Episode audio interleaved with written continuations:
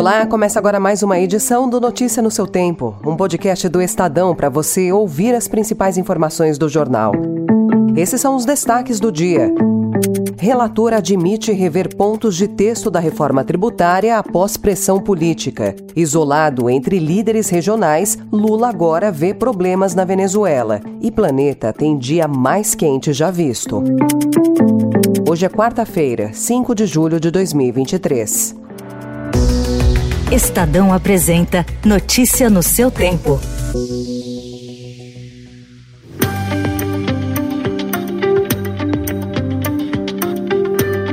Diante da pressão de governadores, o relator da reforma tributária na Câmara, Agnaldo Ribeiro, sinalizou na noite de ontem que deve alterar pelo menos três pontos no texto que elaborou. Eles se referem à definição de regras para o Conselho Federativo, para o Fundo de Desenvolvimento Regional e sobre um novo cálculo de transição para o Imposto sobre Bens e Serviços, que vai reunir ICMS e ISS. A cada discussão nós vamos construindo, elucidando alguns pontos. Os, os governadores também estão se posicionando, né? Porque e, e reafirmando alguns pontos que eles já tinham reafirmado, alguma coisa que se aperfeiçoou entre eles próprios que se trouxe e a gente tentar fazer a convergência de, de dos estados como um todo, pelo menos no que for possível fazer.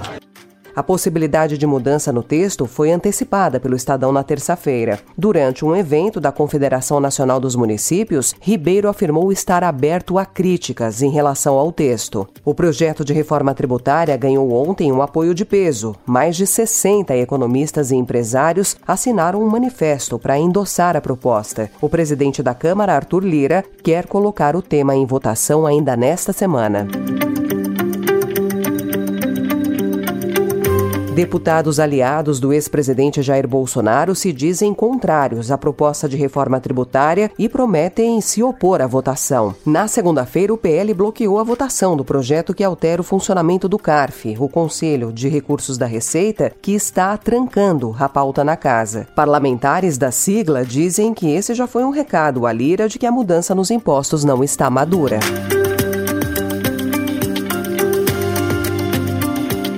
O plenário do Senado aprovou no início da noite de ontem as indicações de Gabriel Galípolo e Ailton Aquino para compor a diretoria do Banco Central. Mais cedo, Galípolo e Aquino haviam participado de uma sabatina na Comissão de Assuntos Econômicos do Senado. Durante a sabatina, Galípolo disse que a comunicação do Banco Central tem uma linguagem própria e que a publicação de documentos da autarquia provoca um verdadeiro campeonato de interpretação de texto. Eu já vejo que o, Banco Central vem levando levantando essa preocupação, iniciou com um programa de lives e seus diretores também virem falar, porque realmente existe ali uma linguagem própria. Você sabe, senador, cada vez que sai uma ata do Copom, na Faria Lima se inicia um campeonato mundial da interpretação de texto ali, né? Que cada vírgula quer dizer, que, que cada palavra quer dizer. Isso acontece há muito tempo, mas hoje em dia, cada vez mais, dada a velocidade da comunicação nas redes sociais, então acho que o Banco Central também vem bastante preocupado com, com esse sentido.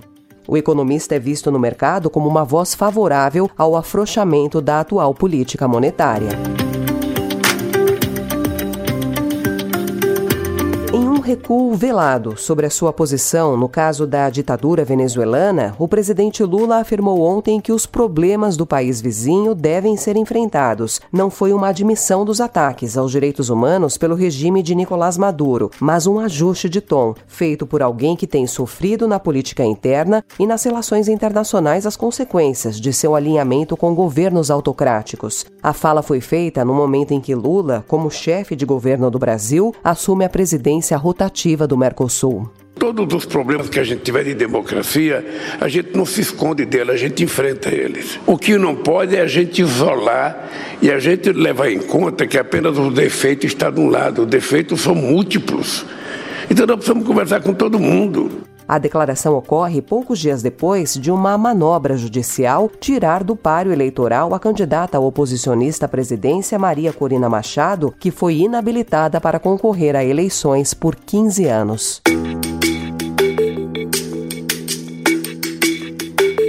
O Estadão também informa hoje que a cada hora a polícia prende em flagrante pelo menos 12 pessoas em São Paulo. Só que a cada mesma hora, pelo menos 25 roubos são registrados. E nada parece intimidar os ladrões. No domingo à tarde, um homem suspeito de tentativa de assalto disparou contra uma mulher que o filmava da janela de um prédio na região da Vila Olímpia, uma área nobre da zona sul da capital paulista. Em um vídeo que circula nas redes sociais, ela se revolta com o criminoso e, em seguida, é possível ver o suspeito apontando a arma para onde ela está e ouvir um estampido.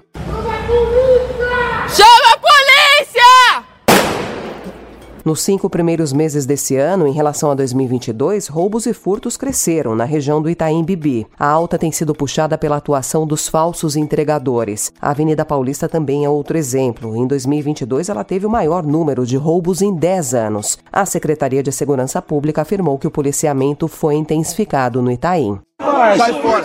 Fala que você vai sair do Corinthians, mano. Você tá respeitar o Corinthians, mano. Você quer respeitar o Corinthians? Eu? Vai chamar o cara.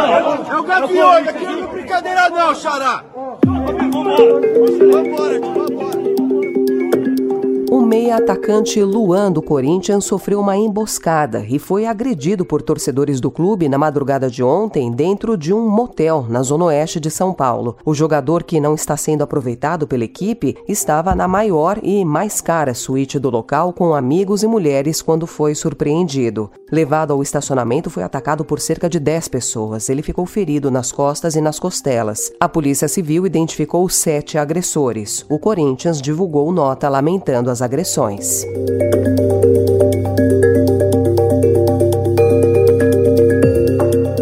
Fernando Diniz foi escolhido pela CBF para comandar interinamente a seleção brasileira. O técnico do Fluminense tem um acordo com a entidade para estar à frente da equipe nacional até Carlo Ancelotti assumir o comando, o que deve acontecer no meio do ano que vem, depois que terminar o contrato do treinador italiano com o Real Madrid. Ficou acertado que Diniz vai conciliar o trabalho na seleção com as funções no Fluminense. Notícia no seu tempo. Anteontem foi o dia mais quente registrado no planeta Terra, segundo o Centro Nacional de Previsão Ambiental dos Estados Unidos. A temperatura média do planeta chegou a 17 graus, superando o recorde anterior de agosto de 2016, quando foram registrados 16,92 graus. O recorde foi atingido só 12 dias após o início do verão no hemisfério norte e semanas após o início da formação do El Ninho. Além disso, surge depois de outro recorde negativo, a extensão do gelo marinho formado na Antártida foi o menor para o dia 27 de junho desde o início da medição, em 1979. Também ontem a ONU veio a público para pedir que os governos do mundo todo antecipem as consequências do El Ninho. Se eu acordo preocupado com as providências como uma no segundo episódio de seu podcast narrativo Lugar de Sonho, que chegou às plataformas digitais na segunda-feira, Nando Reis revela alguns conflitos com os Titãs. Em meio à turnê com a formação clássica da banda, o músico conta os bastidores de sua saída. Entre o Titanomaquia e o Domingo, eu fiz o meu primeiro disco solo. E eu arrisco a dizer que a música do meu disco solo, que foi para rádio, Me Diga, fez muito mais sucesso que qualquer música do Titanomaquia talvez até mesmo do que o tudo ao mesmo tempo agora. E obviamente isso passa a ser um, um parâmetro ali incômodo.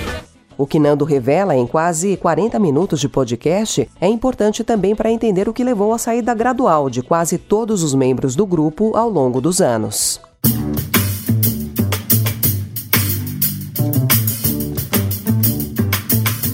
Essa foi mais uma edição do Notícia no seu Tempo, com apresentação e roteiro de Alessandra Romano, produção e finalização de Mônica Herculano. O editor de núcleo de áudio é Manuel Bonfim. Obrigada pela sua escuta até aqui e até amanhã.